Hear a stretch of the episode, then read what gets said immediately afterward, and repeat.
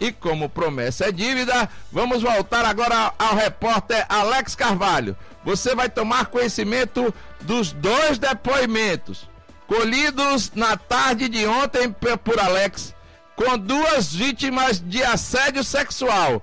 E uma delas revela: fui assediada com 13 anos. Segundo alguns juristas que foram consultados por nossa produção ontem, o crime deixa de ser só de assédio sexual e passa a ser também de pedofilia. Fique ligado, Alex Carvalho.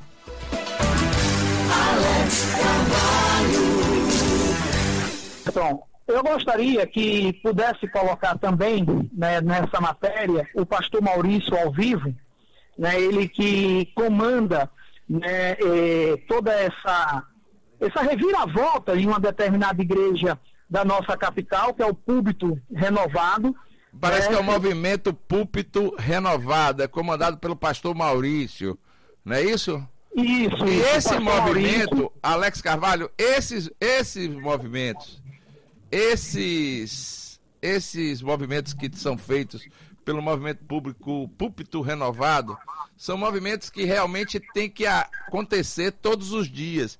E a gente não fala só da denominação religiosa dos evangélicos, a gente tem que buscar também as informações no meio católico, no meio da Umbanda, no meio do Candomblé. São muitas as denúncias que, que acontecem. A gente precisa, no meu entender, mostrar as entranhas das religiões. Até porque muitos pastores, muitos padres, muitos pais de santo, muitos líderes religiosos acabam se enveredando e usando o poder espiritual que tem para tentar fazer com que mulheres sintam-se assim, desta forma, como essas duas moças que daqui a pouco vão revelar a forma que eram assediadas sexualmente. A produção está tentando o contato com o pastor Maurício, já está ligando, o pastor Maurício daqui a pouco deve atender o e telefone. seria interessante, Everton, é, e vai ser é, sim. se a gente pudesse ouvir também um advogado da área criminal,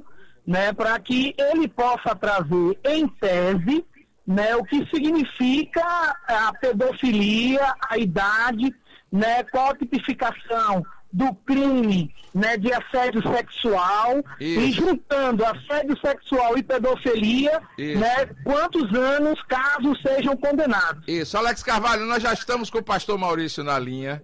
Você fique à vontade, comande a entrevista. Vamos agora revelar a partir deste momento. Instagram bombando, YouTube bombando, Facebook bombando e a audiência da Liberdade FM é uma rede é uma emissora filiada à Rede Bandeirantes de Rádio papocando em todo o estado de Sergipe. É um caso seríssimo e que nós vamos até o final. Porque a sociedade sergipana precisa saber realmente a verdade. Alex Carvalho. Ok, companheiro Everton Júnior, amigos do Liberdade Sem Censura. Inicialmente, boa tarde, pastor Maurício. Eu acabo de receber uma informação, né, mesmo que ainda extraoficial, que um terceiro pastor de uma igreja da Zona Norte deve ser denunciado nos próximos dias. O senhor confirma isso? Né? Boa tarde, Liberdade Sem Censura. Boa tarde. Boa tarde a todos.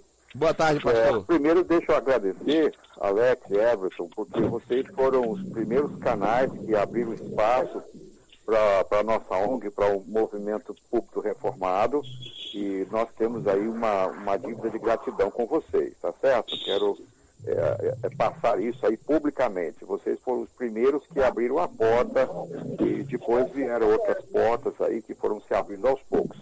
Sim, eu confirmo, eu confirmo que não existe somente um terceiro, existe um quarto, infelizmente. Todas as pessoas é, ligadas a ali a um círculo mais interno é, dos pastores que já a, a sociedade sergipana praticamente toda conhece, sabe quem são, mas existem sim mais dois envolvidos em comportamento de criminoso, tá certo? De assédio sexual, o que obviamente será apurado aí mediante as, as denúncias, né, as, as vítimas que já, inclusive, deram a procuração, fizeram seus relatos e estarão sendo ouvidas ainda aí, não foram ainda ouvidas, mas já é, estarão sendo ouvidas ainda essa semana no DAGV.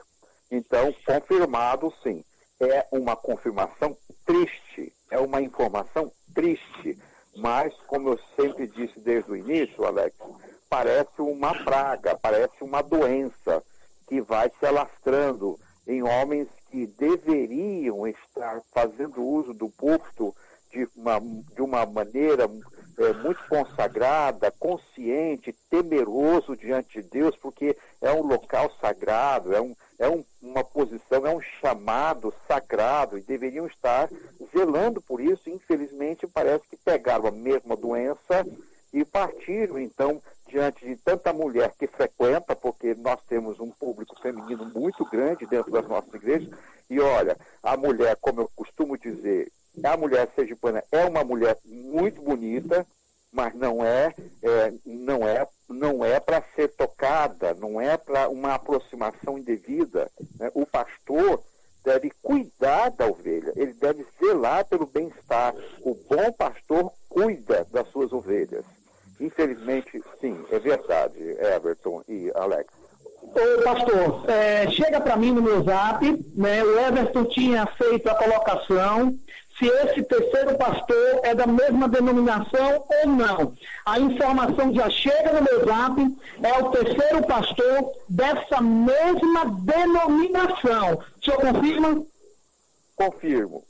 Confirmo, Alex. O terceiro e o quarto. São todos da mesma denominação, todos com o mesmo comportamento de pegar o zap, inclusive uma delas, assim, é, é, se sentindo dentro dessa nova lei aí, né, o stalker, o perseguidor, se sentindo perseguida, porque incrivelmente, eu não sei como é que um pastor tem a descaradagem de fazer uma coisa dessa, pegar o carro e ir para a porta de uma empresa e ficar esperando a, a, a, a, pessoa sair ali, uma perseguição mesmo, uma verdadeira perseguição.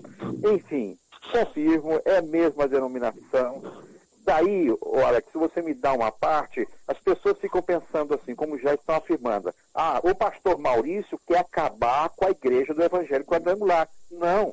Infelizmente, eu gostaria que fosse diferente. Infelizmente, as denúncias, as que, as que confirmam, as que vêm, que dá nome, CPF, que dá procuração e que segue adiante no procedimento, são são denúncias referentes a pastores dessa. Nós temos de uma outra denominação, que a, a, mulher está preparando a documentação dela, que é de uma outra denominação, e que eu não gostaria nem de citar, porque nós não temos ainda todo, todo a, o aparato necessário.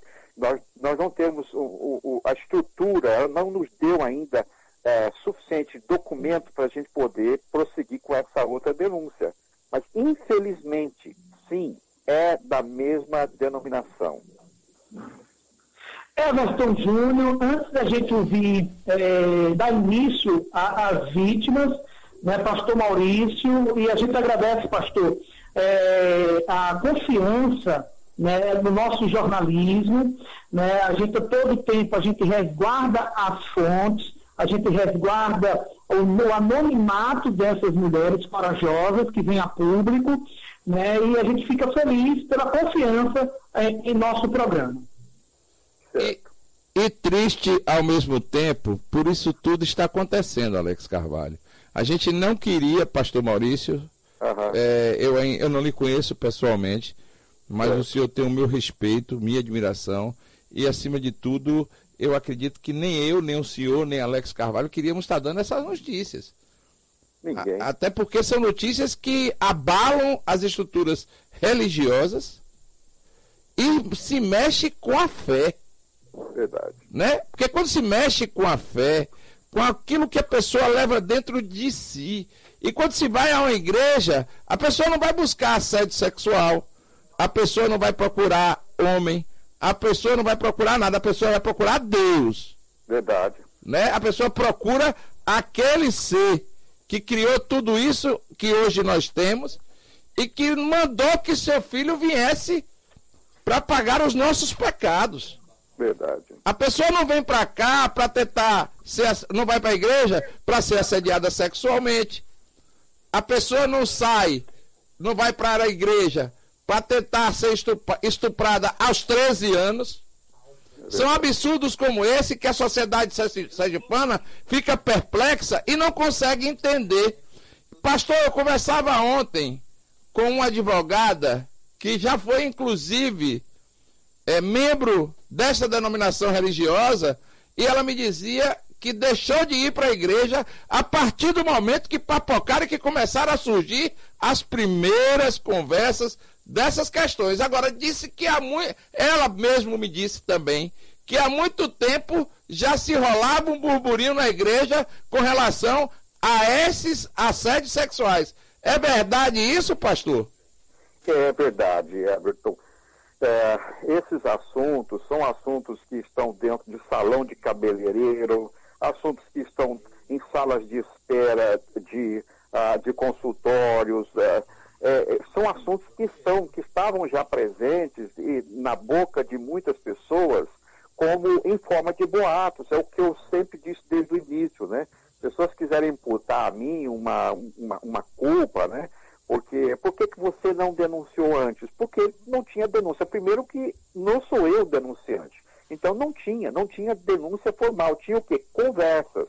E quando eu, eu, eu tentava trazer aquelas conversas à tona para as pessoas que envolviam a liderança, eles sempre diziam a mesma coisa. Isto são boatos uh, provenientes de mulheres que deram em cima dele, especificamente um, o pai, tá certo? E frustradas por não alcançar o que queriam, marcavam com ele conversas no gabinete e saíam frustradas e aí saíam falando mal dele.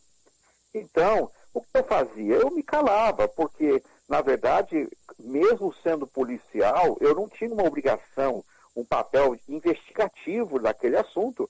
Eu ouvia, eu ficava certamente inquieto com aquilo, tá? aquilo não me caía bem, mas eu ia conduzindo. Eu tinha a minha igreja para pastorear.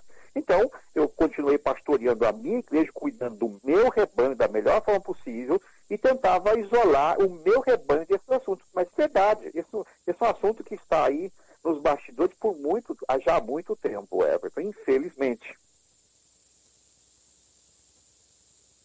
Alô? Alô, pastor, eu entendi sim. Certo. Eu tenho, inclusive, a gente tem tentado compreender um pouco melhor e eu tenho conversado com alguns pastores de outras denominações religiosas.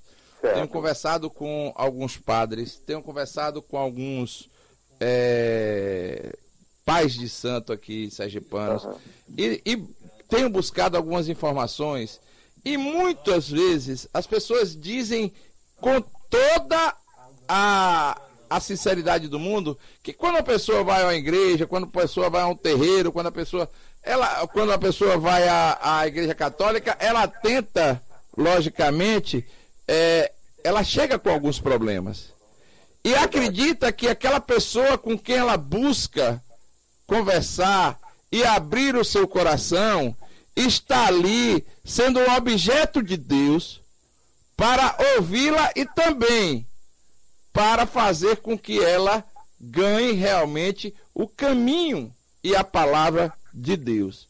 E quando ela recebe, em vez da palavra de Deus, ela recebe uma cantada ou um assédio, ela se desencanta, tem problemas psicológicos, tem problemas psiquiátricos e acaba deixando a igreja e deixando de procurar a Deus. É verdadeira essa afirmação, pastor? Certamente, Everton, certamente. Olha, e a Bíblia nos revela isso. Se você me permitir, não estou aqui para fazer do seu programa Por um favor. Curso, né? Mas, mas eu sou pastor e fica difícil de, de raciocinar, até mesmo sem os parâmetros bíblicos, né? Um salmo que é conhecido por todos nós, que a gente aprende esse salmo desde pequeno, o Salmo 23.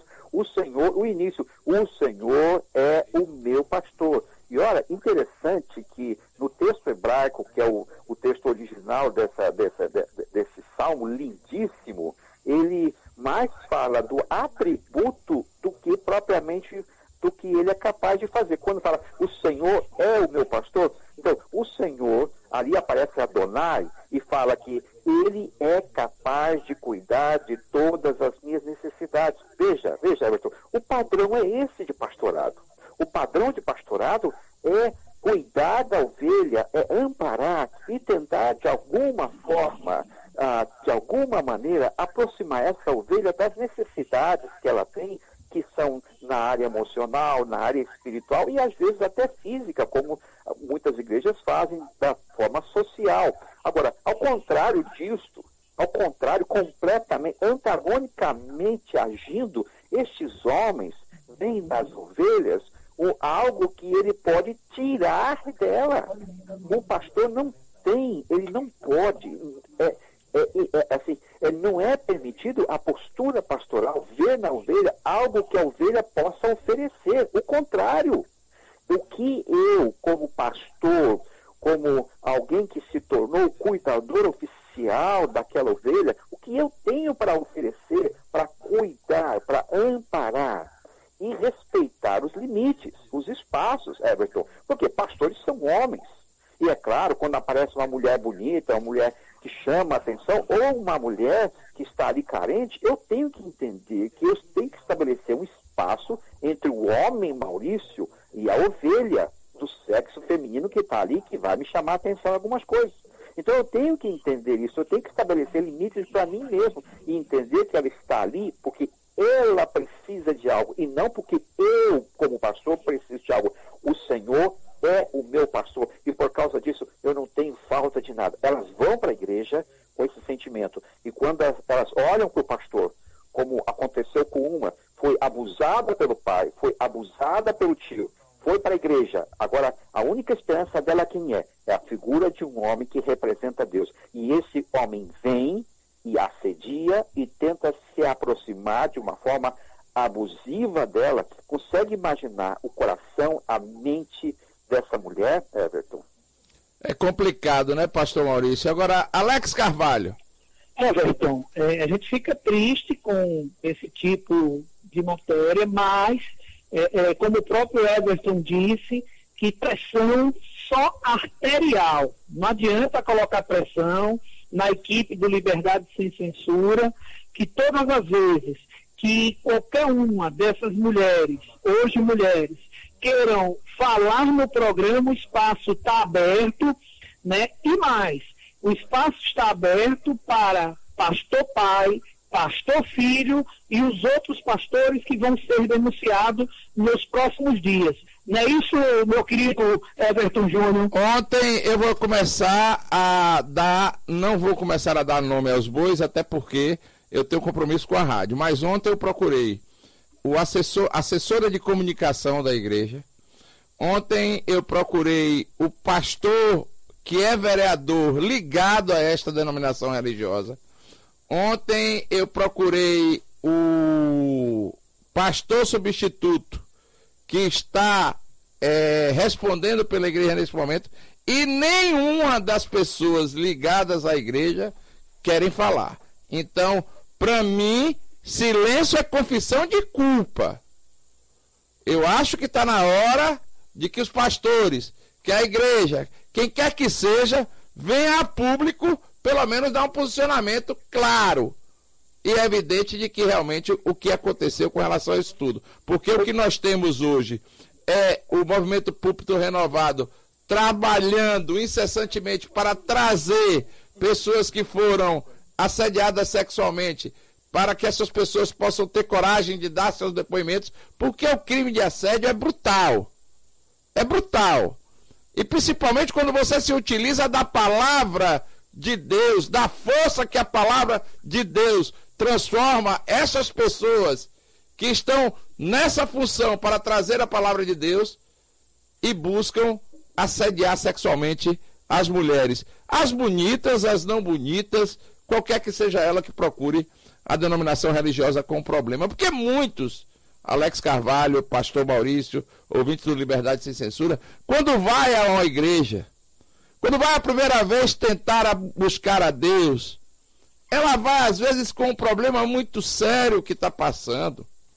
São problemas do relacionamento, problemas de filhos, problemas de pai, problemas da maior sorte possível e tenta, junto ao pastor, e tenta, a seu, junto ao seu líder espiritual, pelo menos um aconchego. Mas não é um aconchego sexual, não. É o um aconchego de paz. É o um aconchego de amor. De amor de Deus. De amor de pessoas que realmente, em vez de pensarem em ter uma relação sexual com quem quer que seja, pensem primeiro no espírito de cada uma delas. Esse, pelo menos, é meu pensamento. E agora, Alex Carvalho, por favor, continue. Ô, ô, ô desculpe, pastor Maurício. Deixa, deixa eu só, pegando um gancho é, do que você disse com relação ao silêncio da igreja, o silêncio da denominação, o silêncio da liderança. Uh, veja, isso, esse silêncio está matando a denominação no estado de Sergipe estão dizendo o pastor Maurício está acabando com a determinada igreja. Mas não sou eu. O que está matando é o silêncio. Porque em qualquer outra circunstância semelhante a essa, o que já aconteceu no passado, o que, que determinado líder que estava debaixo de investigação fez? Se retirou. Se retirou. Não, eu vou responder essas acusações, vou responder isso aí, esperar o inquérito, esperar a ação, o processo e, e, e, para ver o que vai dar. É, é o normal. Mas nem sai da frente da denominação, da liderança, aliás, estadual, e deixa tanto os pastores, os líderes regionais, os líderes dos municípios, das igrejas locais, sem nenhuma informação concreta, sem nenhum, sem nada. O que está acontecendo? O povo, sabendo disso tudo, para de ir para a igreja. O povo para de dar o dízimo. E esses obreiros, Alex e Wellington, esses obreiros, eles dependem da manutenção da igreja para a sua própria sobrevivência. Então, o que eles estão fazendo, que essa liderança está fazendo, está matando a igreja tal, tal, tal, tal, no estado de Sergipe. Eles estão é, destinando essas igrejas a caírem simplesmente aí no descrédito, porque se um líder fala, olha, tudo bem, nós vamos responder por isso aí e tal, mesmo que não queiram fazer um meia-culpa, não queiram fazer uma confissão pública. Ah, não quero fazer confissão, tudo bem, mas saia da frente e a igreja vai dar a declaração. Os líderes, assim, assim, assim, citados no inquérito policial, estão se retirando da administração e da liderança. Assim vai dar um, um ar para a igreja respirar. Alex Carvalho, pastor Maurício, eu vou pedir a compreensão de vocês. Nós temos um intervalo comercial que a gente okay. não pode deixar de ir ao ar. A gente queria pedir desculpas a vocês dois. Diga, Alex. Antes do intervalo comercial, ah. né, o YouTube da rádio está bombando, né? É, tá, tá bombando, bombando, são várias, são várias mensagens. Olha, são... Rapidinho, a Mira Chaves Diz assim, é verdade, tem pastor que foi preparado por Deus e tem pastor que são a vergonha dos evangélicos. Né? Aí, eu vou deixar uma pergunta e o pastor vai responder daqui a pouquinho. Né? Dentro aqui do, do YouTube da, da emissora, né, estão até dizendo que os desesperados inventam de tudo e disse que o pastor Maurício foi deportado dos Estados Unidos. Mas ele responde, depois do intervalo, Ever. Ok, vamos ao intervalo comercial. Na volta tem muito mais aqui no Liberdade Sem Censura. Já, já estamos em contato com o doutor Pablo Ribeiro, advogado. Daqui a pouquinho ele vai falar o que é que diz a lei sobre crime de assédio sexual, sobre crime de, pe de pedofilia e daqui a pouquinho a gente volta com muito mais aqui no Liberdade Sem Censura. Não desliga o rádio, não saia do YouTube, não saia das redes sociais, porque, meu amigo, segundo Bareta, a cana é dura. 12 horas 47 minutos em Aracaju, voltamos com Liberdade Sem Censura e agora, a, além da resposta do pastor Maurício a pergunta formulada pelo repórter Alex Carvalho, nós vamos colocar no ar o primeiro depoimento da vítima, da, da vítima C, como chama Alex Carvalho, porque nós já colocamos a vítima A, a vítima B. Hoje vamos colocar a C e a D. Vítima 3 e vítima 4. Vítima 3 e vítima 4. Nós vamos colocar a vítima 3 e a vítima 4 hoje no ar. E vamos continuar assim, colhendo alguns depoimentos. Alex Carvalho fez uma pergunta e também vou aproveitar. Nós estamos recebendo a visita, Alex Carvalho, da influ influencer digital Laís Moraes, que é também evangélica. E daqui a pouquinho eu vou pedir a opinião dela, bem pessoal, se ela fosse assedi assediada sexualmente na igreja que frequenta. Mas vamos à resposta do pastor Maurício e logo depois, se você autorizar Alex Carvalho, nós vamos Fica colocar. Nós vamos colocar o depoimento da vítima 3. Pastor Maurício, o senhor foi deportado ou não foi deportado dos Estados Unidos? Então, olha, quem fala isso não tem ideia de quem é pastor Maurício. Eu tenho dupla cidadania. Eu tenho a cidadania norte-americana. Se a gente tivesse aqui com um áudio e um visual, eu ia mostrar meu passaporte azul. Eu tenho passaporte azul, eu moro nos Estados Unidos se eu quiser morar lá, e eu moro no Brasil querendo morar aqui. Eu tenho duas cidadanias. Então, veja, é, mesmo que fosse isso, vamos olhar por esse, por, esse, é, por esse ângulo. Ah, ele foi deportado. Minha pergunta é, olhar erros na minha vida diminui essas atrocidades essas monstruosidades perpetradas contra essas mulheres? Não. Mesmo que tente jogar lama de mim, até me jogue numa fossa séptica. Me tire, todo coberto de excremento humano. Mas olhar para mim não vai diminuir os crimes cometidos, supostos, né? Porque não foi a julgamento, não teve sentença, mas é, é, esses, esses indícios e essas denúncias desses crimes, supostos crimes cometidos por esses homens.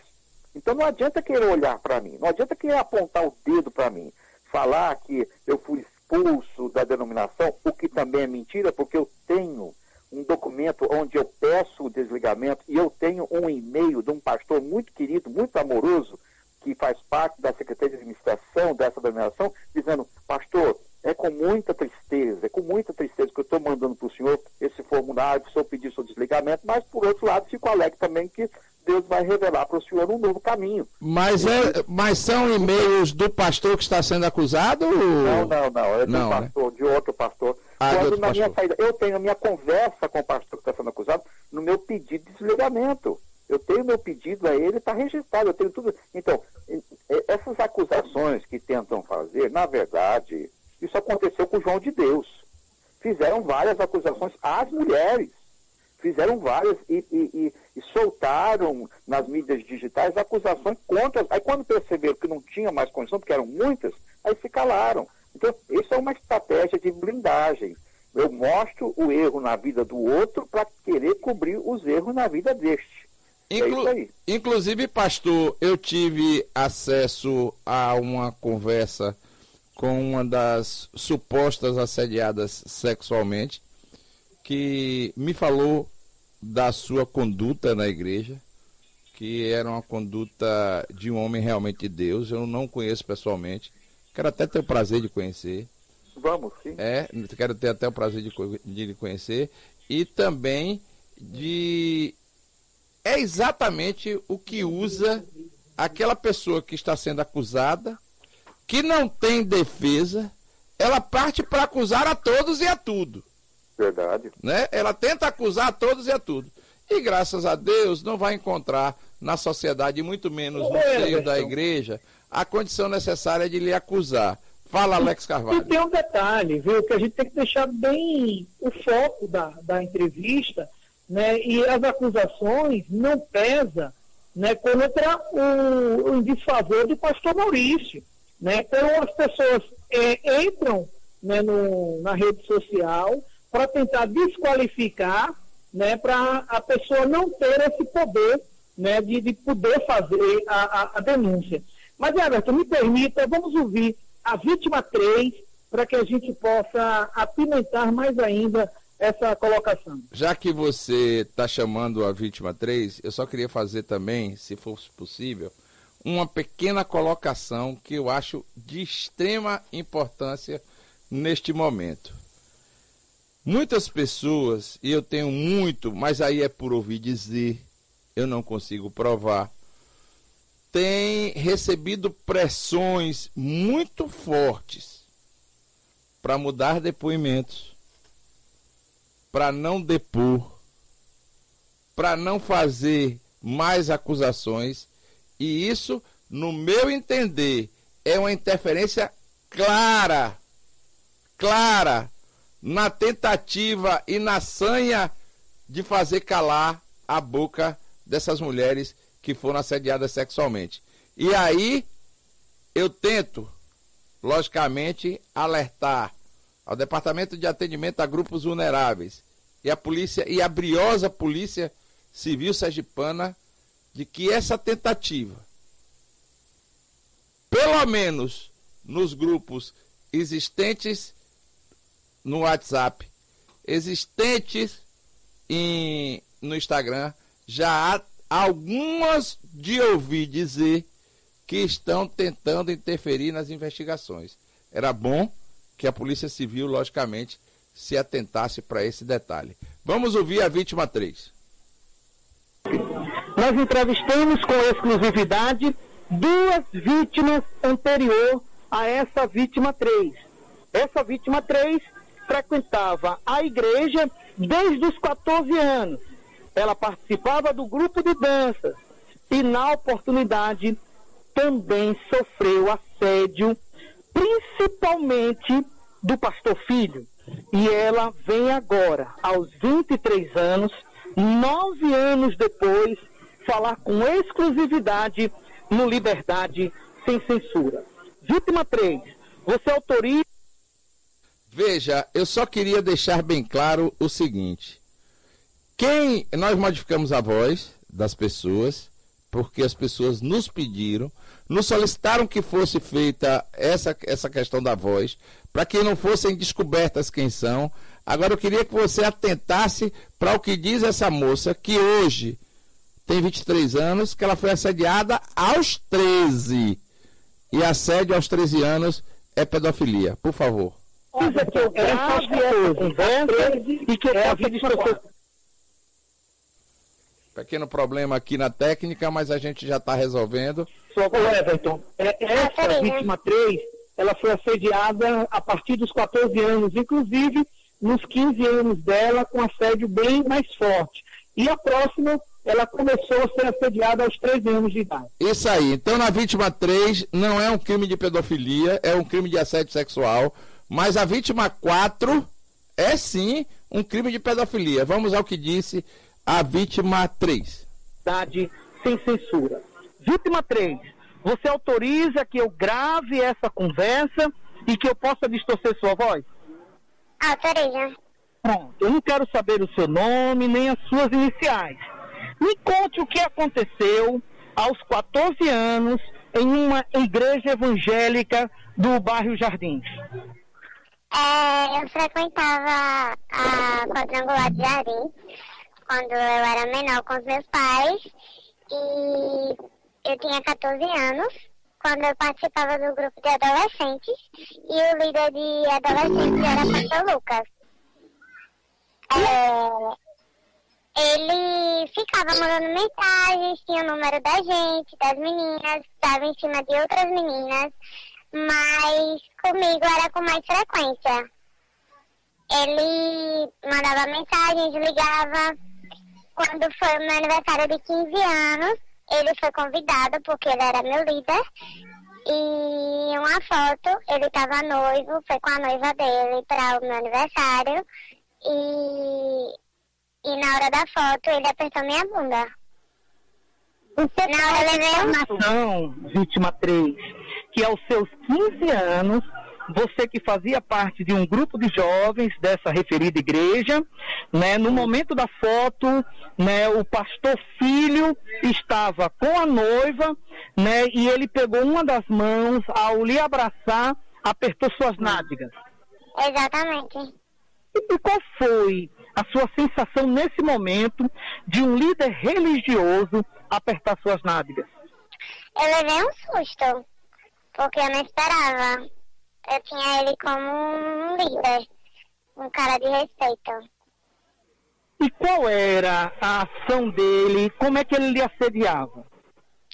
Ah, Ah, ele ficava dando um sorrisinho dele, cínico, me chamando de gostosinha, chegava na hora da, na porta da igreja, ele botava a mão nas minhas costas, me abraçava e falava coisas no meu ouvido, falando que eu tava ficando muito bonita, que era pra gente marcar pra sair, que ia deixar a noiva dele em casa e quando voltasse me pegava pra gente sair, essas coisas. Você tem ciência que uma denúncia dessa, mesmo que tardia, aos 23 anos, é, na época você tinha 14 e ia fazer 15 anos. Né? Isso pode ser considerado pedofilia. Sim. E como é que ele agia? Além de, de chamar de gostosinha, além de lhe assediar, ele mandava mensagens pelo WhatsApp. Como é que funcionava é, o pastor filho? É, ele mandava mensagem, torpedo, ligava, às vezes aparecia é, na frente da igreja, quando a gente estava, às vezes, nos ensaios de dança, ele também aparecia para ver as meninas, abraçava, falava coisa no ouvido das outras também, mas eu achava que não era nada demais, né? Quando ele vinha falar no meu ouvido, ele falava outras coisas. Tipo, você tá muito gostosa, vamos marcar pra sair. Você tem ciência da denúncia que você está fazendo. Eu lhe Sim. pergunto, aí é uma pergunta do radialista, repórter Alex Carvalho. Diante desse assédio sexual, de uma suposta pedofilia pela sua idade na época, você chegou a falar com seus pais? Não, porque eu tinha muito medo da reação do meu pai e da minha mãe também, né? E você chegou a falar com seus pais depois, né, principalmente com esse movimento público renovado? Após o movimento, eu tomei coragem para falar sim. Mas antes eu não tinha coragem, até porque eu não sei se iriam acreditar na minha palavra, né? Eu não sabia que é, existiam outras vítimas. Você então tinha medo de sofrer uma Exato. represália pelo seu pai, né, por se tratar de um líder religioso. Isso. Hoje, você ainda é evangélica ou é desviada? Eu sou ainda. Você mas não dessa igreja. Você saiu da igreja? Isso. Seus pais frequentam essa igreja? Não mais também. Quanto tempo você não frequenta mais essa igreja? Ai, quando fiz 17 anos eu saí. Que foi a, a última, a última vez que eu ouvi. Então você teve em torno de dois anos e meio desse assédio sexual, dessa investida do pastor filho. Sim. E hoje você vem a público, né, mesmo no anonimato, mas que está à disposição da, do DAGV. Exato. Você já chegou a depor no DAGV ou você vai? Como é que tá? Você já depois no DAGV? Já, já fiz o depoimento lá. E aí você contou tudo isso que você está trazendo para o radialista Alex Carvalho. Sim. O que é que você espera da sociedade sergipana? O que é que você espera da Polícia Civil sergipana? O que é que você espera da Justiça sergipana após nove anos de silêncio? Ah, eu espero muito que a justiça seja feita. Muito. Eu espero que ele seja preso e eu quero muito que ele pague. Eu quero que todas as outras vítimas que ainda, eu sei que ainda tem muita gente que andava comigo na época. Eu conheço gente que perdeu a virgindade com ele e não quer depor é, que era menor de idade também. Eu espero muito que elas tomem coragem e, e se juntem a essa voz, porque tem muito, muita, muita gente ainda para poder denunciar. E eu espero que a justiça seja feita. Vítima 3, você traz informação que teve adolescentes que perderam a virgindade com o pastor filho. Sim. Você sabe o número de quantas? Rapaz, acho que umas três. Umas três meninas da igreja perderam a virgindade e tem medo de fazer qualquer tipo de representação na justiça. Exato. E hoje, como é sua vida? Hoje, como é o seu comportamento? E hoje, como é que você está enxergando essas denúncias sobre essa referida igreja? Ah, eu fico revoltada. Muito revoltada. Eu quero que o mais rápido possível isso se resolva. Porque eles ficam calados, ninguém fala nada, ninguém. Tá todo mundo tratando isso como se fosse uma coisa passageira. E eu espero que não seja. Eu espero que isso realmente se resolva. Você sabe que é, estamos tratando né, de pessoas re, supostamente religiosas e pessoas que têm um poder uma influência política muito forte no estado de Sergipe. Sim. Então você mantém essa acusação e você vai até o final. Sim. Vítima 3, muito obrigado, né, por mesmo no anonimato, né, confiar nesse profissional de comunicação. Diga-se de passagem, é, é, há um movimento para querer, querer calar a imprensa sergipana, mas o Liberdade Sem Censura vai levar esse assunto até o dia que a justiça diga se é inocente ou se é culpado. Aqui nós não estamos de maneira nenhuma para escrachar ou condenar ninguém, mas nós estamos para ouvir as vítimas. E os microfones da Liberdade FM está à disposição desses dois pastores que até o presente momento só ficam no silêncio. Vítima 3, mais alguma coisa que você queira falar no Liberdade Sem Censura? Não, não, só isso. Tá ok, muito obrigado. Atenção ao nosso trabalho. Obrigada. Veja só o que marca uma pré-adolescente. Pastor Maurício, essa pergunta vai endereçada para o senhor. Até porque o senhor é um líder espiritual, o senhor é pastor, o senhor conhece muito mais da palavra de Deus do que eu. E o senhor conhece os problemas da sua comunidade como ninguém, até porque muitas pessoas o procuram para desabafar, para falar da sua vida pessoal, para falar dos seus problemas, para falar dos seus anseios, das suas vontades uma pré-adolescente que foi assediada em um dos momentos mais marcantes da sua vida. O aniversário de 15 anos significa que a adolescente está brotando para a vida. E no seu aniversário de 15 anos, ela é assediada sexualmente por um líder religioso que estava na festa dela, inclusive com a noiva. Como é que uma pré-adolescente, pastor, o senhor que conhece muito mais da alma do ser humano do que eu, se comporta neste momento? Acho que perdemos aí o. Opa! Estou ouvindo. Está ouvindo? Então, por favor, pastor.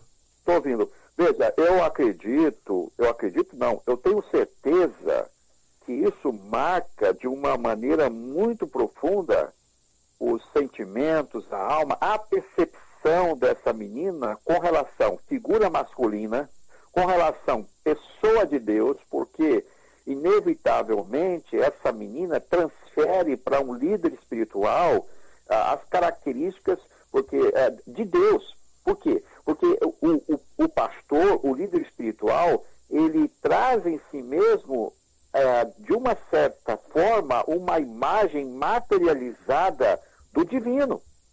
E isso é um crime. Na verdade, até dentro da Constituição existe um amparo na questão da crença, na questão do crer em Deus, e quando isso é ferido, quando isso é interrompido, é, dentro da Constituição, pela própria Constituição, já, já consiste aí um crime com, contra a pessoa humana. Então, essa menina, ela sofreu um choque muito grande e só Deus para reparar, só Deus para reparar os danos que foram ali cometidos, né, os estragos na alma dela, na psique dela, na espiritualidade dela isso, ela diz que ainda frequenta uma igreja evangélica, isso é por Deus, somente por Deus mesmo. Porque essa menina teria tudo para se revoltar ah, contra tudo aquilo que é sagrado, tudo aquilo que é espiritual, tudo aquilo que traz para ela a imagem de Deus. Mas graças a Deus, graças ao nosso próprio Deus, que Ele é capaz de curar a ferida, como fez na vida dessa menina e como está fazendo na vida de muitas que temos procurado e dizendo assim, pastor, graças a Deus por esse movimento, porque eu estou vendo que Deus está curando uma ferida que foi aberta lá atrás na minha vida, Everton. Esse é o meu entendimento sobre essa situação, Everton. Essa questão, inclusive, pastor, aonde ela afirma que conhece algumas pessoas, algumas jovens, que também eram companheiras dela na, na igreja e que foram, é, que perderam a virgindade com o pastor filho. São acusações sérias, pastor. Acusações muito sérias e que a igreja não pode ficar calada. A igreja tem que vir a público, dar a cara a tapa e dizer, olhe, a primeiro, no primeiro momento, afastar os pastores de qualquer decisão que possa haver na igreja. E depois vir e dizer, olha, concordo com as investigações, tem que acontecer, e logicamente que se forem declarados culpados, nós vamos também tomar as devidas providências no seio da igreja. Senão, no meu entender, a igreja termina e acaba. Pastor o pior, se você me permite, Everton, o pior, o pior é que a igreja uh, administrativamente está pagando dos recursos que vieram dos dízimos e das ofertas, está pagando uma, um volume, um valor aí suntuoso para. A... Foi Alex Carvalho, por favor, continue, pastor. Foi. Está pagando o, o, o, os serviços advocatícios de profissionais para defender esses, esses indivíduos dos, dos crimes que supostamente eles cometeram. Então, o pior de tudo é, porque isso cai a público, está todo mundo sabendo, a população está sabendo, os, os, membros da igreja estão sabendo que a igreja está pagando defender esses indivíduos de crimes que não foi a igreja que cometeu. Não são crimes que, acusações contra as igrejas, contra a igreja, mas sim contra os indivíduos. Então, o certo mesmo para diminuir essa tensão, até mesmo para diminuir essa angústia, seria esses indivíduos serem afastados, não terem o poder de usar recursos financeiros, que usem os seus próprios recursos, porque o patrimônio de um deles é grande. O patrimônio de um, comparado a que quando ele chegou aqui em Sergipe e quando é no presente momento, é, é deixa para lá o assunto, mas é, um, é, é valor suficiente para pagar os próprios advogados. Mas a igreja está pagando advogado para defender esses indivíduos que estão sendo aí apresentados como é, supostamente criminosos, né? e com os recursos de quem? De quem são os recursos? Dos membros da igreja. Porque foi o membro que dizimou, que tirou do próprio bolso. Então, esse membro que dizimou, quem sabe, tem uma filha que foi assediada. Então, isso é, é, é, é uma situação inconcebível para qualquer ser humano pensante. Isso, pastor, inclusive, acaba de receber uma mensagem aqui do WhatsApp dizendo que esse pastor chegou aqui em Sergipe arrastando a cachorrinha e hoje usa Armani e relógio Bulgari de ouro. É, ultrapassa 4 milhões de reais patrimônio. É, é complicado, é complicado. A gente precisa realmente, a polícia, o Departamento de Atendimento a Grupos Vulneráveis, tem que realmente investigar e trazer à tona à sociedade o, o que apurou, o que já tem de verdade nessa história. Até porque é, são várias as pessoas que, que foram assediadas sexualmente, que já foram prestar seu depoimento. Daqui a pouquinho a gente vai ouvir a vítima 4. Alex Carvalho, tem alguma pergunta aí a pastor Maurício? Não, fica só indignado, Everton, com tudo isso que está acontecendo. Né? Eu que sou oriundo de família evangélica, né? eu tenho um irmão pastor, pastor Carlão, né, tem meu irmão Bequinho, né, a minha cunhada, toda a família né, do ser evangélico, né, e a gente entende que é, esse tipo de denúncia não deprecia a religião, e sim aqueles pastores né, que estão é, é, investidos de, de louro, né? É, é, realmente fica muito, muito triste de fazer esse tipo de matéria, sem, sem comentário, só acompanhando mesmo, Everton. Veja, pastor Maurício, a gente falou sobre a questão da, da tirada de virgindade de algumas jovens que a menina, a vítima 3, acusa. A gente falou também sobre o seu aniversário dos 15 anos. Agora, pastor, eu esqueci, inclusive vou agora lhe perguntar a atitude desse pastor de dentro da igreja trazer a moça para um lugar aonde, aonde segundo ela, na cozinha, onde muito pouca gente passa, por debaixo das escadas e tudo mais, e passar a mão, como ela mesmo disse, na bunda, é um, na bunda dela é muito complicado, né, pastor? Olha, eu acho que, pelo que eu, é, eu também acompanhei as gravações, que no momento da gravação a gente, a gente insiste é, em estar junto, eu, minha esposa, a gente acompanha essa, essas, essas mulheres, e aí tem, você misturou os dois, Everton, me desculpa, mas você misturou a, a, a, a vítima 3 com também o depoimento da vítima 4, que você já deve ter ouvido aí. A vítima 4 é que vai mencionar essa questão de chamar para debaixo da escada e tal, né? Isso. Mas é verdade, qualquer forma, ou uma ou outra, isso é extremamente criminoso. Isso é Inclusive, é, pastor, me permita, a vítima 4, aconteceu isso com ela aos 13 anos. Aí sim, configura, caso a condenação, o crime de pedofilia.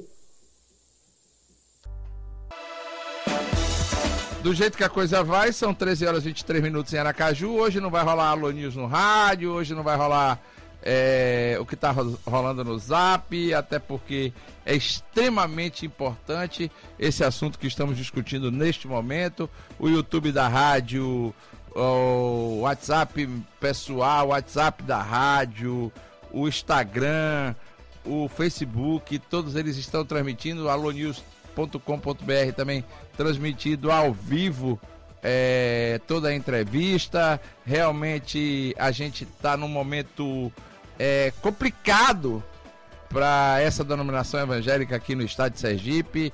Alex Carvalho, com seu faro jornalístico, buscou as informações necessárias e a gente aqui no estúdio, logicamente, a produção do programa, André Moraes, todos nós trabalhando para que para levar a você o melhor da informação no rádio através do Liberdade sem Censura, através da Liberdade FM, uma emissora afiliada à Rede Bandeirantes de Rádio. Vamos agora ouvir a vítima 4.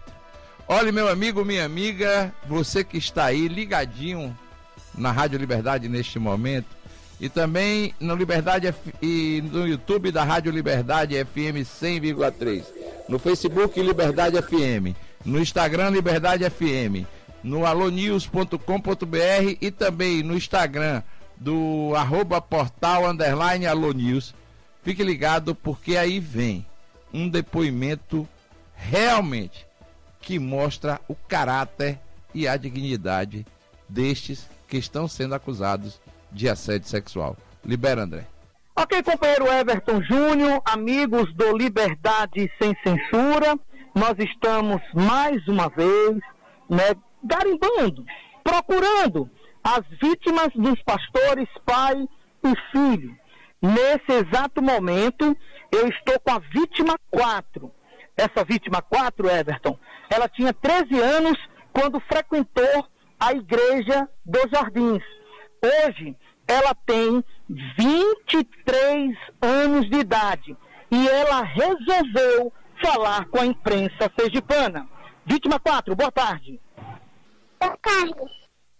Você frequentou a igreja é, Jardins aos 13 anos de idade. O que aconteceu nessa época?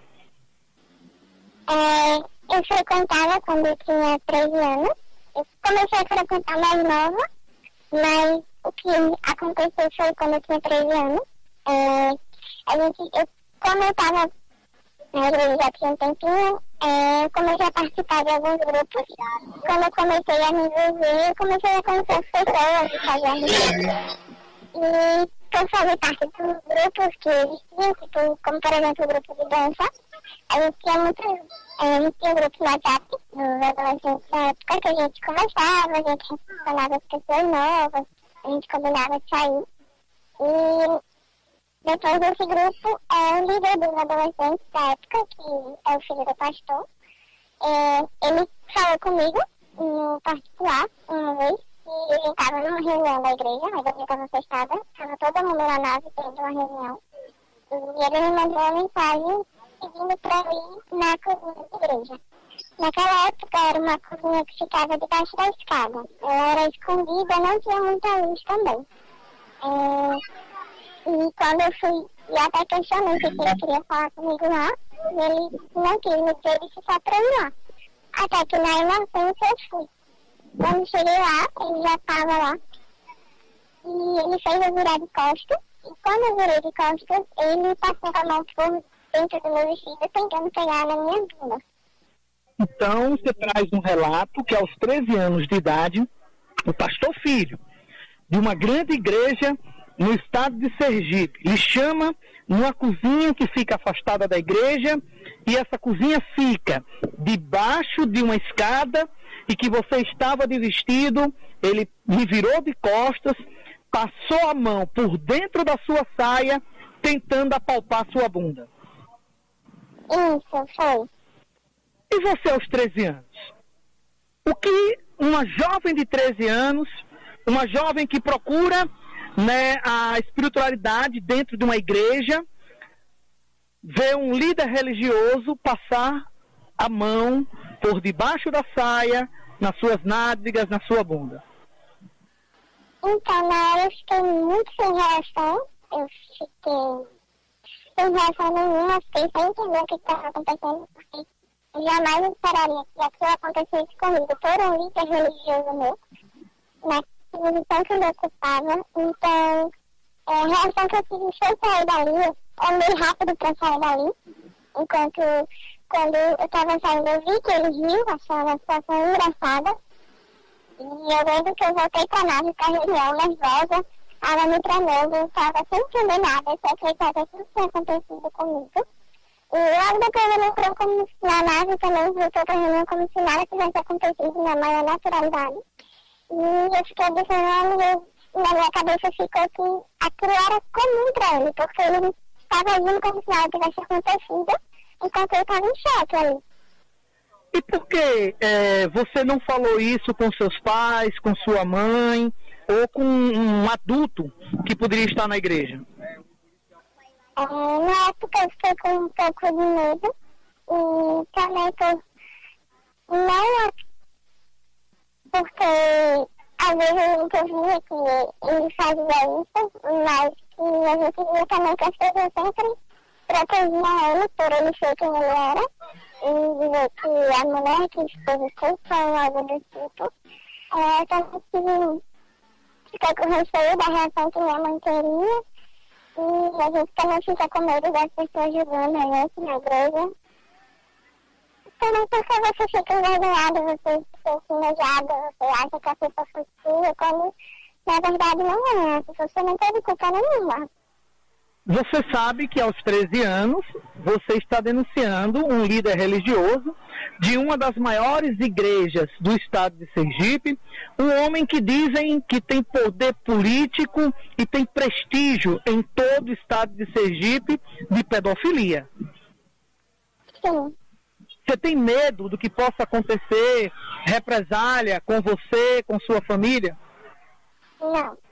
Você conversou com seus pais, com sua mãe, né, é, sobre tudo o que aconteceu aos seus 13 anos? Então, quando começou o movimento pastor Maurício, é, eu conversei com minha mãe o que tinha acontecido. Eu li vários relatos, eu contei pra minha mãe o que tinha acontecido comigo quando eu tinha 13 anos. É, minha mãe ficou muito triste é, ter acontecido aquilo comigo. Eu também não tenho contato pra ela na época. E me deu muita força agora. Você, aos 13 anos, após um líder religioso passar a mão debaixo das suas saias, apalpar as nádegas, você ficou ainda mais quanto tempo nessa igreja? Você saiu, né? Como ficou sua vida religiosa? É, eu ainda frequentei alguns meses, só que bem menos. É, até que eu comecei com a que eu não estava mais muito à vontade ali. É, eu que se ela tivesse só frequentando outro lugar, eu poderia tentar, mas que ali eu não me sentia mais bem. E eu até minha mãe até chegou a visitar outras igrejas, eu visitei outras igrejas com minha mãe, mas eu não conseguia, foi como se eu tivesse criado uma trava dentro de mim, eu não conseguia mais me sentir à vontade. Desde essa, desde os meus 13 anos, eu não frequento mais nenhuma igreja. Então eu posso dizer que hoje você é uma mulher desviada. Sim, Você se desviou da sua própria fé por conta de um líder religioso. sim. E o que é que você fala hoje para a Justiça Sergipana, para o DAGV, né, dessa delegacia aqui dos grupos vulneráveis, para a sociedade sergipana?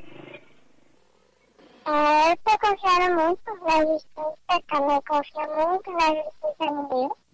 É, espero que a justiça seja feita aqui na Terra, porque a eu tenho certeza que sim.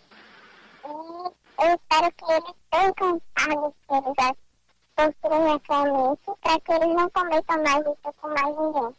Porque eles já foram muitas vítimas, muitas mulheres.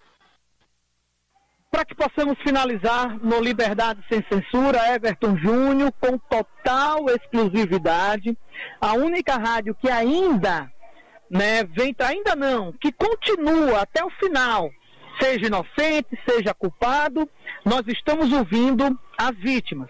Os microfones do Liberdade Sem Censura está aberto para o pastor pai e para o pastor filho. Até o presente momento, os dois pastores não dão coletiva, não falam com a imprensa, esperam que o assunto possa se calar. Mas o Liberdade Sem Censura vai ouvir todas as vítimas que queiram falar. Vítima 4, do fundo do seu coração, o que você fala para os meus ouvintes? É, eu peço que espere mais alguém que passou pela mesma situação, que denuncie, que eles não podem sair impunes dessa. É, pra tomar coragem, a gente está tendo todo apoio. Então, se você for mais uma vítima deles, que você denuncie, é, eu espero muito que eles façam tudo o que eles fizeram. Vítima 4, muito obrigado. Atenção ao trabalho do radialista, repórter Alex Carvalho. Né? Espero que a sua dor, o seu coração possa cessar. Espero que você possa procurar, uma igreja, né? porque todos nós precisamos ouvir a palavra de Deus né? e que não tenha tanto é, é, é, o coração seu de pedra, possa a, a, quebrantar na palavra de Deus e uma igreja que possa verdadeiramente trazer esse Espírito de Deus dentro dos nossos corações. No mais, muito obrigado pela atenção ao nosso trabalho. Obrigada. Tá aí, Everton Júnior falando. Veja. Everton. A... Oi, Alex, só um instantinho. Eu queria fazer, inclusive, um comentário rápido. Veja bem nos comentários que estão rolando no YouTube, no chat daqui da rádio. É, mora o pecado, cada um se vive. É, existe swing na igreja, Talita? KKK. Aí Talita responde: tem sim. Não é igreja. Segundo Leila Barros, é cabaré. Carolina diz o seguinte: nojo, nojo, nojo. E aí vem a resposta de uma participante do chat que diz que cabaré é organizado. Depois ficam cuspindo santidade na cara dos irmãos. E são vários os comentários, Alex Carvalho. A gente já passou de mil acessos só no YouTube. Imagine só mil acessos no YouTube. Veja quantas pessoas tem no rádio agora acompanhando o programa de hoje. E aí a gente vê a vítima 4 quando ela diz que é realmente o pastor Maurício tem razão, quando eu me acabei me atrapalhando as vítimas com relação à ida para a cozinha da igreja. Agora, pastor, essa é a menina que foi assediada com 13 anos. E aí a gente vai daqui a pouco conversar com o doutor Pablo Ribeiro sobre o crime de pedofilia e a gente faz a pergunta ao é, senhor, pastor Maurício. Por favor, Alex Carvalho. Você que vai liberar a linha para o doutor Pablo, né, eu vou ficar em off e volto no final do programa. Certo, Alex, você tem alguma pergunta, pastor Maurício? Não, só isso mesmo, para que possa liberar essa linha, né, que é uma linha melhor, para que o doutor Pablo possa participar. Ok, é, eu vou pedir a produção do programa para ligar para o doutor Pablo, inclusive com o pastor Maurício, ainda, na, ainda logicamente aqui ao vivo conosco, para que a gente possa conversar agora sobre a, a, sobre a tipificação do crime cometido pelo pastor filho à época. Mas, pastor Maurício, diante de toda essa, segundo a gente poderia ouvir, tem uma problemática, eu me lembro muito bem do personagem Paulo Gracindo no Bem Amado, que ele disse que para toda problemática existe uma solucionática. Existe uma solução para essa denominação religiosa no momento, pastor? Existe, existe, Everton, existe e é, já existe, assim, na história das igrejas, já existe um padrão de como aconteceu lá atrás para poder evitar maiores danos. Eu não sei se você, talvez você não se lembre, talvez você não teve conhecimento, de um homem chamado Jimmy Swaggart, um pregador excepcional, cantor, um homem de. era pregador de grandes multidões, se envolveu num escândalo no que diz respeito à vida sexual. O que, que ele fez? Ele reconheceu publicamente. Por quê? Porque quando um homem que é público comete um pecado, ele reconhece, o certo é reconhecer publicamente mesmo. É pedir o perdão, é pedir o perdão às vítimas, é se propor a re, se retratar e reparar os danos. E o quê? E se retirar. Vai para o seu retiro pessoal para um concerto com Deus. Isso aconteceu com muitos homens de Deus dentro da igreja evangélica. Mas o que acontece hoje é que o camarada faz, perpetra os crimes, aparecem as vítimas, mas ele quer se manter ali naquela posição. Ou seja, está com osso, não quer largar o osso, não importa a quem seja prejudicado. E a, a prejuízo aí cada vez aumenta para a igreja, para a denominação do Estado. Existem pastores já conversando comigo que vão se retirar, independente dele sair ou não, estão dizendo nós vamos nos retirar. Existem grupos de pastores que já estão fazendo esse tipo de afirmação. Por quê? Porque não dá satisfação nem aos próprios pastores, nem aos outros pastores. Não dá uma satisfação o que está acontecendo. Simplesmente joga a culpa no, no, no, movimento, no líder do movimento, fazendo, acusando mentiras.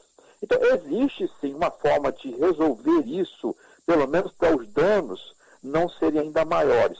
Se retira da frente da igreja, se retira da administração da igreja, reconhece publicamente que contra fatos como este aí que o Alex trouxe, através do, seu, do programa de vocês, o Liberdade Sem Censura, não existe argumento. Contra fatos não existem argumentos. Não dá para falar o quê? Vai falar o quê dessas moças? Você acha que essas meninas iriam, iriam, uma delas aí, tá certo? É uma menina inteligentíssima, é, já cursou faculdade de Direito, já tem OAB. Então, a gente não está falando com, com, gente burra, gente que não entende é, é, do que aconteceu com elas lá atrás. Elas só não tinham coragem e não tinham encontrado apoio para revelar o coração. Existe assim, olha, e aqui para você exclusivamente, tá certo? Assim, falando em pé de ouvido, uma delas, a mãe foi assediada pelo pai, e a filha, aqui, aqui se retratou aí, o que foi assediada pelo filho.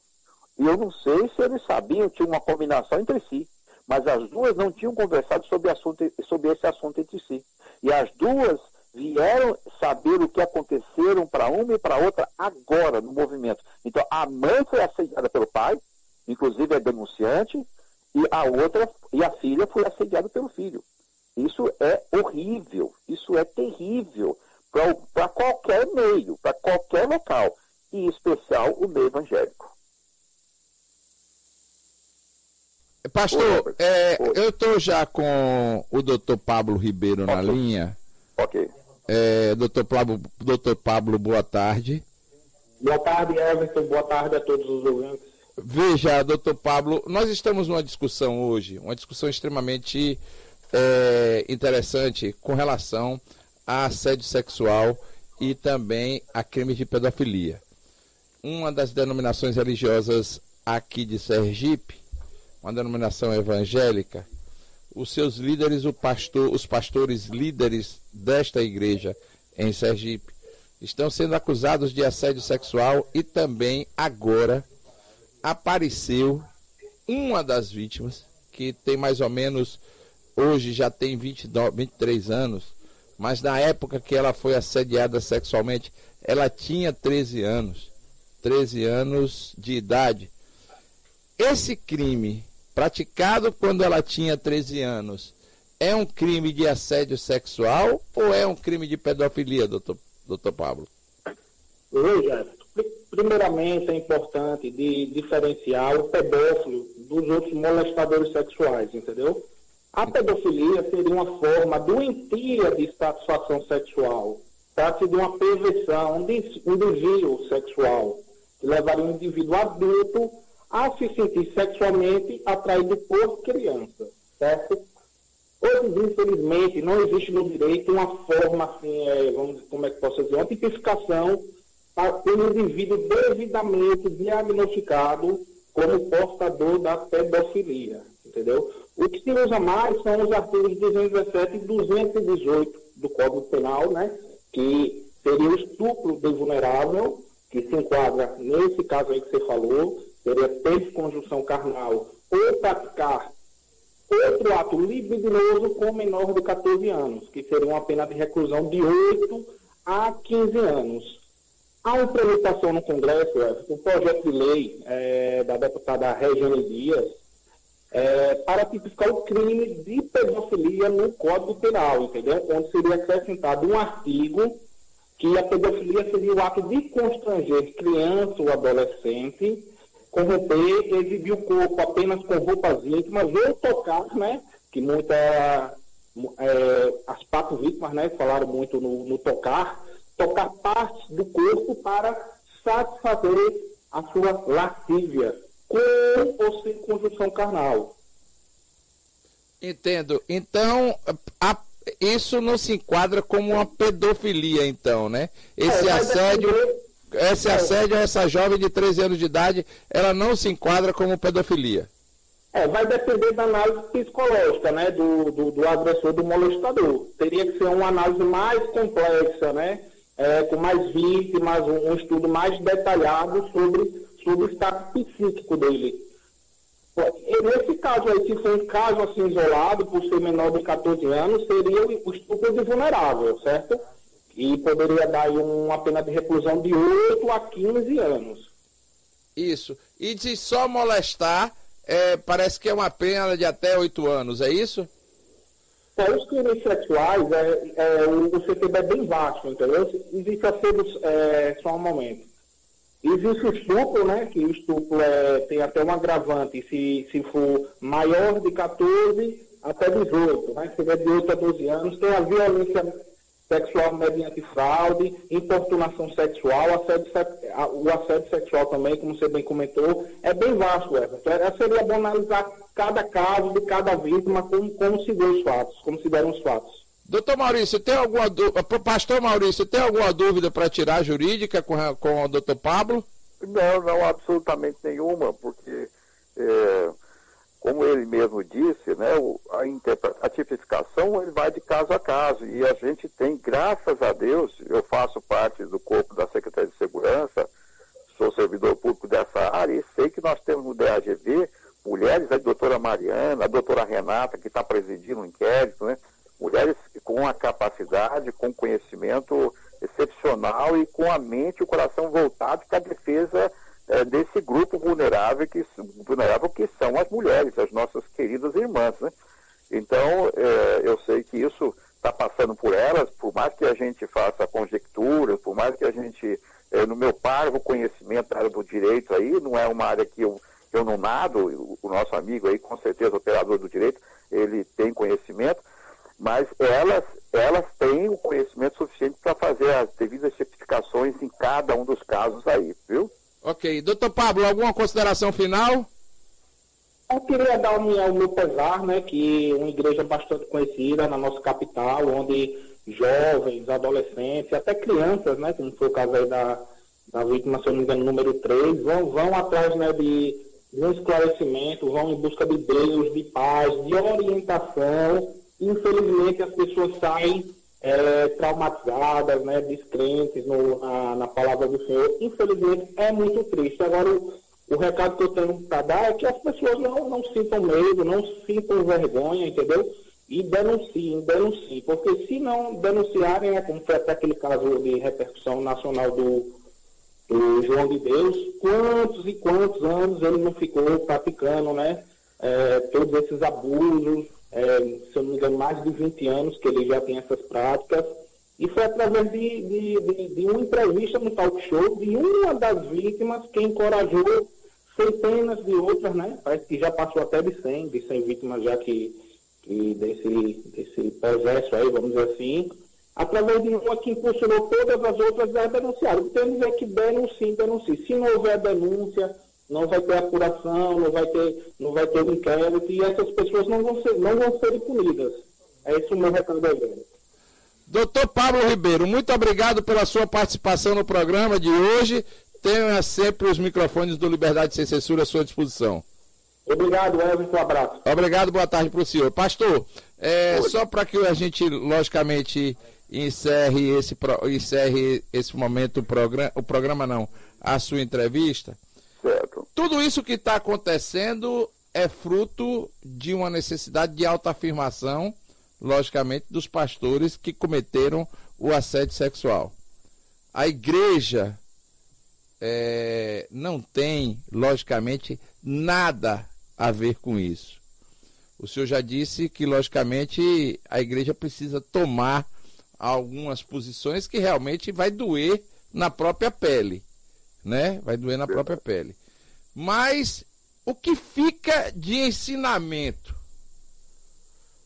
para as pessoas que procuram a igreja com problemas e o que fica de ensinamento para que essas pessoas, pastores, que assumem logicamente um compromisso com Deus, possam não desviar a sua atenção daquilo que realmente a igreja prega, que é o amor, que é a concórdia, que é o respeito entre os seres humanos e principalmente a palavra de Deus. O que fica tanto para os pastores e o que fica para as ovelhas que neste momento passaram e ouviram depoimentos que realmente trazem uma revolta muito grande para o seio da comunidade evangélica em Sergipe.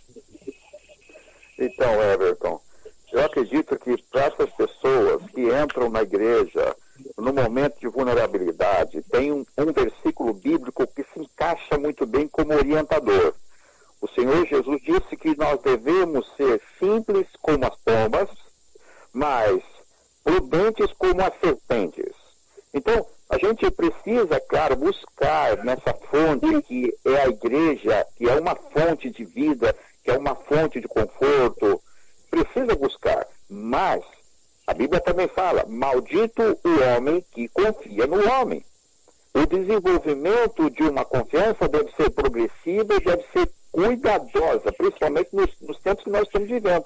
Porque sim, existem aproveitadores, existem homens de Deus no púlpito, mas existem sim homens aproveitadores. Quando eu falo homem aqui, eu falo mulher também, tá? Porque eu também tenho ouvido alguns casos aí que eu, eu vou dizer, só falta denúncia. Só falta denúncia com relação a mulheres em púlpito. A Mas, pastoras? Veja, exatamente, só, só, falta, só falta formalização de denúncia. Só que o homem é o seguinte, né? homem nenhum vai abrir a boca que foi que foi assediado, né? Eles não costumam fazer isso, que para eles o machismo é assim. Eu peguei, é, é troféu, para mim é troféu. Mas, na verdade, existiu sim processo de assédio aí. Mas que o homem fica caladinho, que para ele é troféu. Ele não vai, ele não vai denunciar pastora que, que ele foi assediado. Mas existem sim casos aí que simplesmente não tem coragem de oficializar. Mas o que eu quero dizer? A Bíblia fala que nós devemos se aproximar de pessoas com cuidado.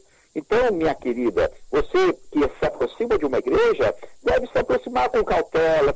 E para nós, eu estou dizendo para mim, que sou pastor, e eu sou pastor, só estou no meio desse furacão agora, porque Deus me colocou, Deus me chamou para estar nessa posição agora, para que acontecesse tudo que está acontecendo aqui no estado de Sergipe, mas eu, eu só estou esperando isso virar uma ação, um processo no MP. Assim que virar o processo, que estiver tudo lá, eu estou me retirando dessa posição. O, o, movimento vai continuar com uma outra liderança, porque eu quero voltar a fazer aquilo que eu mais amo, a qual fui chamado. Tenho algumas atividades, sou médico veterinário, sou policial, tenho alguns, alguns cursos de pós-graduação, mas o que eu amo fazer, meu chamado é pastorear. E eu vou voltar para isso de forma anônima, não vou nem saber onde é que eu estou pastoreando.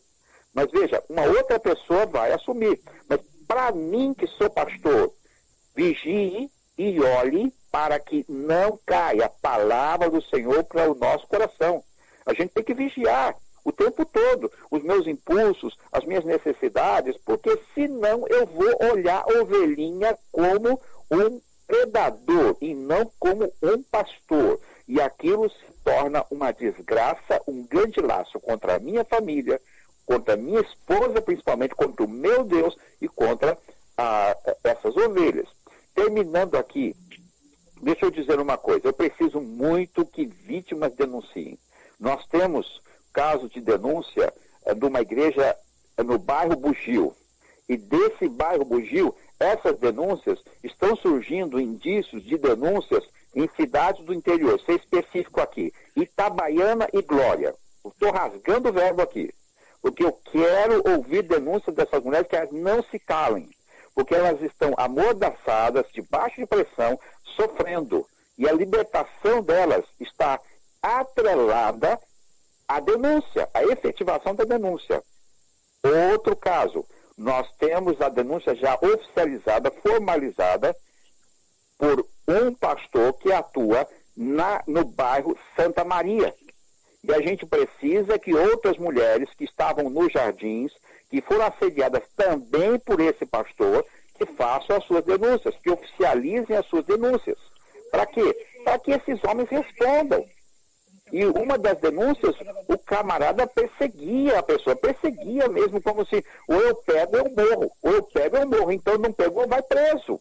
Vai preso, não sei, mas que vai responder na justiça, vai. Então, denuncie, denuncie, não tenham medo, não tenham vergonha, façam a sua denúncia, oficializem a sua denúncia. É isso aí, Everton. Pastor Maurício, muito obrigado. Tenha sempre aqui os microfones do Liberdade Sem Censura à sua disposição. Eu que agradeço. Um grande abraço, boa tarde para o senhor. Boa tarde. Vamos voltar agora com Alex Carvalho.